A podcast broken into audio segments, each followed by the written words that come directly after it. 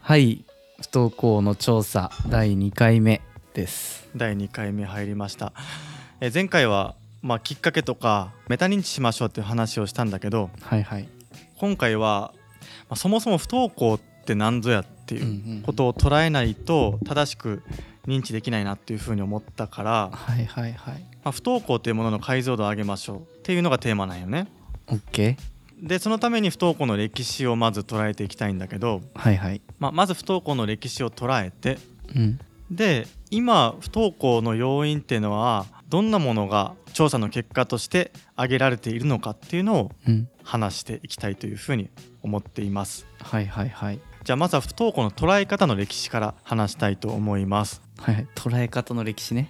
うんうんまあ、不登校の歴史を捉えることでうんあの人の意見はあの時代の捉え方なんだなとかっていうふうに冷静に捉えることができてはいはいはい以前炎上した某市長の意見とかがあの時代の考え方だったのかとかっていうことも分かるのでそうかそうかその市長の発言を全否定するわけじゃなくあああの時代の考えで言ってるのねっていう冷静に見れるというねでそうそうそう冷静に見れるようになれればいいかなっていうふうに思いますああいいねいいでまず不登校が日本の社会で話題になり始めたのが、うんまあ、1950年の後半って言われていますんってことは70年前ぐらいか、ぐらいかな、うんうんうんそうそうで、えーまあそれ以前はね実は今よりもっと不登校の子っていたみたいなんよねあそうなんへそうそうそれびっくりしたよまず、えまあ、1950年代は40万人いてえななんでえっとねまあこれ不登校っていう名前がそもそもこの時はなくて長期欠席って言われてたんだけど、うんまあ、長期欠席が40万人以上いて少なくとも家庭の仕事を手伝っているとかそういうことそういうことああそういうことなんだ家業が忙しくて、まあ、農業とか漁業っていうのは、うんうんまあ、家族独自の方針で学校を休ませるってことが普通に行われていたからこそこんなにたくさんいたんだってそうかそうかもう勉強とか机の上でカリカリするんじゃなくてこう生活につながることをやっていこうとかっていう主張もあったと思うよねこの時は。はいはいはいで、えーまあ、その後ね、まあ、日本らしいなと思ったのが、うんまあ、これじゃいかんとうん公教育ちゃんと受けないかんっていうことで、まあ、その後さ自治体ごとに、うんまあ、どんだけ学校に行かない子供がいるのかっていうのを数値化されて、うんまあ、言ったら数減らし競争が始まったわけないへえそうなんだそう福岡県は何位でしただからもっと頑張ってくださいみたいなこうなんか数値化してああこう、ね、競争させることで頑張らせるみたいなそういう作戦なんだお国のそういう作戦があって、まあ、数減らし競争が始まりこれで激減したんだってあええら日本 すごいのよねこれが日本偉いのよね偉いけど何て言うんだろうね社会的プレッシャーみたいなのをうん与えやすいっていう社会でもあるのかなっていうふうにここで思ったんだけどねうんうんでその時に、まあ、1970年代頃はもう学校に行かない子が稀だったから人数的にもうんうんあんまりいなかったんだけど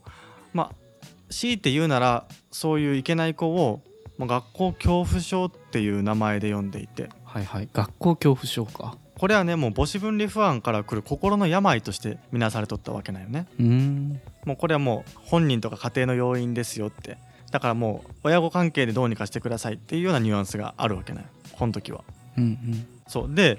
えーまあその後1980年代頃になってくるとうんいやまあ待てよと、まあ、勉強とかの要因もあって、まあ、親子関係だけじゃなくて、うんまあ、いろんな事例があるよねっていうことでうん学校恐怖症っていうのから登校拒否っていうものに変わっていったんだってあ俺が読んだ本にちょっと書いてたかもこれああったよね登校拒否っていう話がそっかもともとは家業で忙しくて来なかったところからうんそれを日本が頑張って学校に来るようにしてきたとしましたでそっからさらにまた不登校が増えてきてあれなんだこれは心の病気かってなってただけどうん心の病気以外にもいろんなうん原因もあるよねってことで、登校拒否という名前になったと名前になったとうんでこの時の議会の議論では、うんまあ、登校拒否っていうのはこれも文科省の資料にあったことなんだけど、うんまあ、本人の性格とか親の育て方に原因があるっていう原因論を提唱していてうんうんうん親を苦しめていたんだってへえ当時からやっぱ苦しめてたのか、ああったわけよでここで一つ気づいてほしいのがうん某市長の親の責任だっていう言葉が、うん、まあ、この辺の時の議論の時と同じだということに気づくとはあだってこれ文科省が言ってたってことやもんねそうでしかも1980年頃にこういうこと言ってたそうなら50年前ぐらいのこの考えだったのか、そうそうそうでニュースでね小木ママがうん、あの市長の発言は何十年も古いんですとかっていう発言をしててはいはいはいもう何を根拠に言ってんのかなって思ってたけどうん実際に文科省の資料を見たら うん本当に何十年も前の考え方としてあったんだってことが分かってへえちょっと面白かったんだけど面白いそうそうそうそうだから歴史を捉えるとあ前まではこういう考え方があったんだなってことが分かるうんうんただ今はそうじゃないよねってことも冷静に捉えられるのが一ついいところかなっていうふうに思ったのとうん次がもう一個めちゃくちゃ重要な分岐点で、はいはいはい、1992年もう最近じゃない俺らが生まれたちょい前ぐらいやね最近になってきたね、うんえーこれ文科省が出した資料ねうんえー闇雲に投稿刺激を与えるのではなくうん待つことが大事だっていう提言があったわけえー、え文科省が待つこと大事も言ってたんだ言ったんよへえこれは山中さんっていう方の不登校はさなぎの時期だからうんまあ待つこと大事にしましょうっていうような言説が学校現場にバッて広がったんだってへえでそこの次が興味深くてうんその10年後2002年にはうんもうこれを撤回不登校問題に関する調査研究協力者会議っていうので、うんえっとね、ただ何もしないで待っていることは見捨てることになる場合もあるうんその子に合った働きかけをしようっていう方向に舵が切られたんよへえすごい転換よねなんかもうすでにいろんな意見って誰が間違ってるとかじゃないんだなってことは分かってきたねわかるよねこねの国のトップの機関の人たちが10年前までは待つことが大事って言ってたのにうんその10年後には待つことは見捨てることだって言ってるんよへえだからいかにさうんなんていうのかなその一つの意見一人の意見がうん絶対じゃないってことが分かるよね、歴史を捉えるとほんといや待つことが大事っていうのがあった中でうんいや待てよとその子に合った働きかけをしようっていう方向に舵が切られたのがこの時へえまあねいろんな議論があったんだろうけどねそうなんだあったんだろうと思うんだけど、うん1980年代からずっと右肩上がりにぐわーって増えてきてうん一度2000年代からこう減少傾向に見られたんだけどうんその後ねまた2015年からぐんと増えてうんでこれどうにかせないかんっていうことで、まあ、不登校に関する調査研究協力者会議っていうのが立ち上がってうん重要な法律ができましたへえでこの法律が教育機会確保法っていう法律なんよねあなんか聞いたことある気がするそうこれが超重要なキーワードなんよあそうなん不登校の問題を考える上でちょっと気を引き締めるわそうなんだ気を引き締めてねなんだ教育の機会を確保しましょうっていう法律ああ子供に学ぶ権利があるっていう話ちょっと違う、えっとね子供が学ぶ権利があるからそれを保障するためにその学ぶ機会を保障しましょうってことうん、うーんでこれ重要なのがうんまあ、不登校っていうのは問題行動なんだからうん早く学校に来させようっていうことじゃなくて、うんまあ、そうそういう誰かに責任とか原因をなすりつけるっていうよりはうん子どもたちの学習する権利っていうのを保障するために機会を作りましょうっていう不登校への捉え方が変わったのがここからわかるかいな。はあこの2016年の法律によって法律これは法律、法律によってうん、不登校の子でも教育を受けられるように環境を整えましょうよっていう風になってきたのかもう明文化されているわけなんよね。へえすごいね議論はここまで進んでいるということなんだよね。うんそうだからさっきの市長の発言がちょっと古いって言われたのは、まあ、こういう歴史とか法律が作られたこととかも踏まえて議論した方がうん話は建設的に進みますよねっていう話なんだよねはい認知しました認知しましたで、まあ、不登校ってのは何なのかっていう定義を話すと、うんまあ、何かしらの心理的情緒的身体的うんあるいは社会的要因背景によりうんまあ、児童生徒が登校しないあるいはしたくてもできない状況にあるためにはいはい、年間30日以上欠席したもののうちうん、病気や経済的な理由によるものを除いたものと定義されたんよねおおめちゃくちゃ簡単に言うと、まあ、いろんな要因がありますとうんでそれは児童が登校しないっていう選択肢を取った子あるいはしたくてもできない状況にある子も含めますようんうんだからこんなに定義が広いからこそ、うんまあ、誰か特定の人に原因をとか責任を押し付けたりとかするんじゃなくて、うんうんまあ、今教育機会確保法があるみたいにうんどんな子どもにはどんな学習環境があっていて、まあ、どうやって学習権を保障するかっていうような建設的な話し合いができればいいのかなっていう風なうん状況になっているとことまでが歴史の変遷だけどどういや面白かったわ面白いねなんかリアリティがあるここ70年の変化って思ったら やっぱ見ていくとちょっと待ってめちゃめちゃ猫が喧嘩してる猫が喧嘩タイでもしてたやんそういや今までにないぐらいの大きな喧嘩やちょっと待 ってね今ドキドキしてる猫ちゃん大丈夫だいぶうるさくなりそうやけどちょっと追い払ってくるね猫をうん猫ちゃんオッケーはいはいはい オッケー俺は分からんよ 猫を追い払ったかどうかはあるか嫉妬やろひとし大丈夫いや俺は大丈夫 オッケーかなあ大丈夫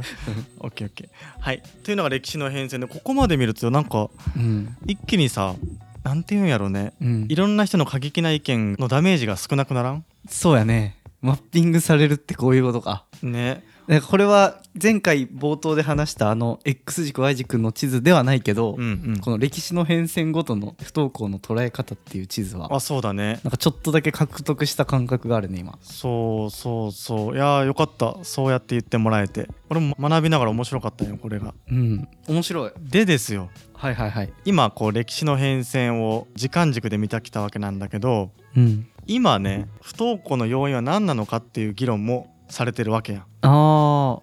そっかでも広いんでしょ広い広い広いけどうん一番多いのは何かとかっていう議論もされてるわけよああそっかそっかそうで世界中でさいろんな人と不登校の話するんだよねうんでその時に一番聞かれるのがいやなんで不登校になっとんじゃって言われるんおうそっか日本が特に多いからね気になるよね特に多いでなんで多いんかって言われてもう分からんって言うんよ俺がうんで分からんって言ったらいや国は何て言ってるんだとか子供は何て言ってるんだとかって言うんよねうんただこれも全然調査の仕方とか調査の対象によって違うのようーんこれもめちゃくちゃ興味深くてどんなのがあるんやろ現在一番データとして世の中に出回っているのがうん文科省の公表してるデータなんよあーまあちゃんとしてそうやねそれがそう文科省が出しています、うんでみんなこれを結構引用しながら話をすることが多いんだけどうんもう結論これがいかに当てにならんかっていうことを伝えたいああここでもメタ認知しちゃいますかいかんこれ文科省から怒られんから大丈 夫まあまあまあ1個のデータですっていうのをそういかにね一つのデータに過ぎないかっていうことをお話ししたくてうんうんうんメタ認知ですなこれも、メタ認知しましょううんなぜならまずね不登校の要因第1位これ51.8%はい、半分以上よこれ何なのかっていうとうん、子供が無気力だからですって言ってるのよ子供が無気力無気力確かにふわっとしてて要因がちゃんとは分からんよね無気力ですって言われても分からんのようんがこれ51%ねで2位が生活リズムの乱れとか遊びとか非行ですよっていうふうに言われてるわけあーあでもこれは要因って言われたら分かるまあ明確っちゃ明確だねうん明確やねうんでこの時に、まあ、1位2位がうんこの子供にかかる状況っていうふうに子供の要因にカテゴリーされてるわけうんうんで3位がいじめを除く友人関係をめぐる問題だから友達関係ですよって言われてるうんいじめを除く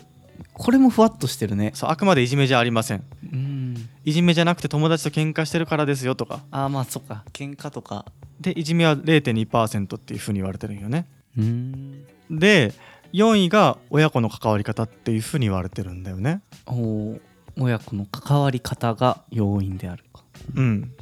で今3つカテゴリーがあって、うんまあ、本人にかかる状況学校にかかる状況家庭にかかる状況っていうのがあったわけうんうんでこれを見ると一見なんかあ子供がモチベーションないんだなっていう印象になるやん無気力やもんね、全体の 63%1 位から2位60何パーセントがうん子供にかかる状況っていうふうに子供に要因が考えられてるわけようん、で文科省のデータ見るとあなんか子供が変わってきたのかなっていうふうに思っちゃうよねそうやねただねこれねどうやって調べとんじゃっていう話なんよああそっか調査の仕方をね調査の仕方でねこれ文科省に電話したんよ で電話をすごいもう文科省に電話しましたどこにも載ってなかったからうん文科省の窓口に電話してどうやって調査してるんですかって聞いたのようんそしたら誰が回答しとったかっていうとうん教師が回答しとんのよえ昔のはるかやんじゃあそうあなた回答した側じゃないのじゃこ れね回答した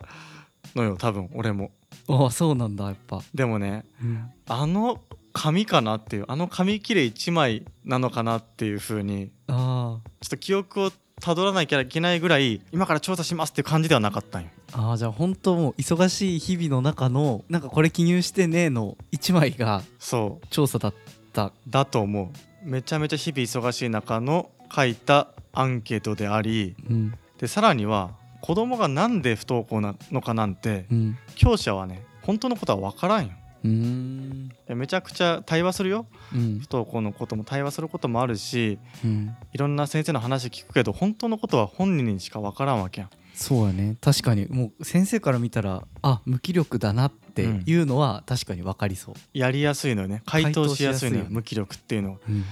だから1位が無気力なんだなっていうふうに思ったほ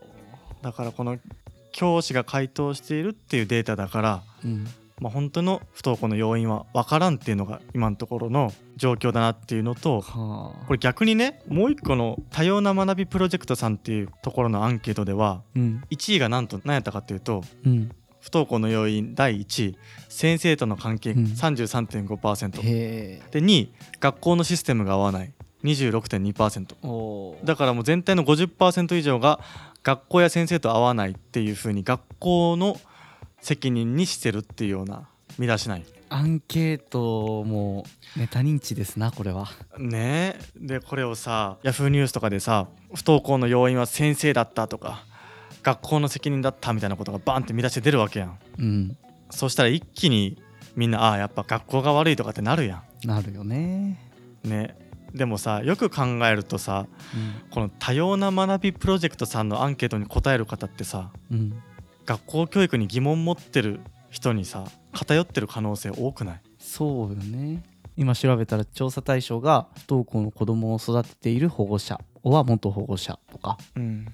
不登校の経験者とか、まあ、そういう方々にアンケートを取っているから、まあ、確かに学校に対して疑問を持っている人が多くはなりそうよねそうよねだからこういかに誰にアンケートを取るのかっていうのによっても変わるし、うんまあ、どんな風にさっきの先生の仕事の状況とかもあるしどのようにアンケートを取るのかっていうのにも影響された調査結果なんだろうなっていう風に思ってはいはいはい、だからポイントは何なのかっていうとうん、まあ、不登校は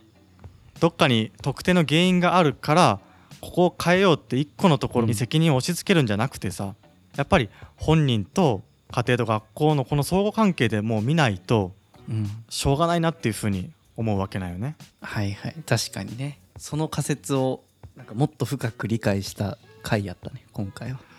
というところかな今日のところはいや今日も2つ獲得したわメタ認知さんを、そうねうん、1つが不登校の捉え方を時代の変遷でメタ認知したとはいでもう1個が不登校の原因は現代の調査では何と言っているかをメタ認知したとうん面白いしかも電話したんやねはるか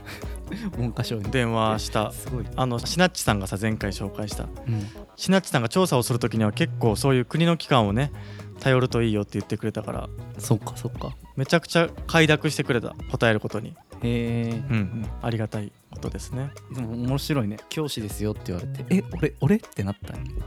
や そうそうそうそう そういやまさかあの時のあの紙じゃないよなとか思いながら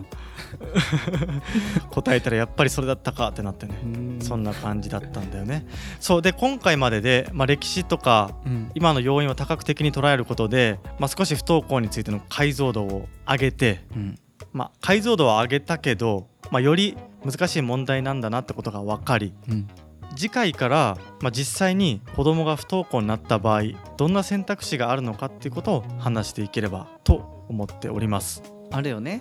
前回言ってた7個の選択肢うん、詳しく特性と、まあ、そのメリットとか課題までお話しできればなっていうふうに思っております。いやー俺ちゃんとこの30分で不登校のことを理解したわ、ちょっとだけそうね歴史とかやっぱ大事やねだいぶ理解進んだよしよしよし、うんこの調子で次からがね、まあ、メインのところだからうんぜひ聞いていただけると幸いです。はい幸いでございますはい、では最後までお聞きいただきありがとうございましたありがとうございました。番組への感想は、えーぜひカタカナで「ハッシュタグティーチャーティーチャー」とつけて X でポストしていただけると嬉しいです最近ちょっとだけねポストしていただいてる方がいてそう毎回見てます。毎日の楽しみです。だいたい2人とも「いいね」はつけてるねそう必ずつけるようにしてます今。昔までちょっと分かってなかったんですけど。そうやねつけてるのとあとお便りもあのたまにいただいてるのちゃんと僕ら全部読んでますのでぜひ概要欄のフォームから、全部読んでます。本当にありがとうございます。えーそれと僕らの活動をご支援していただけるスポンサーの皆さんを募集しております月額1100円からお好きな金額を選択できますのでぜひこちらも概要欄からチェックしていただけると嬉しいですそれではさようならさようなら。あと3回いやちょっと編集の方大変やったかもしれまあんまあ申し訳ない すいませんたくさんすい言いま直してお願いします俺かもしれないけど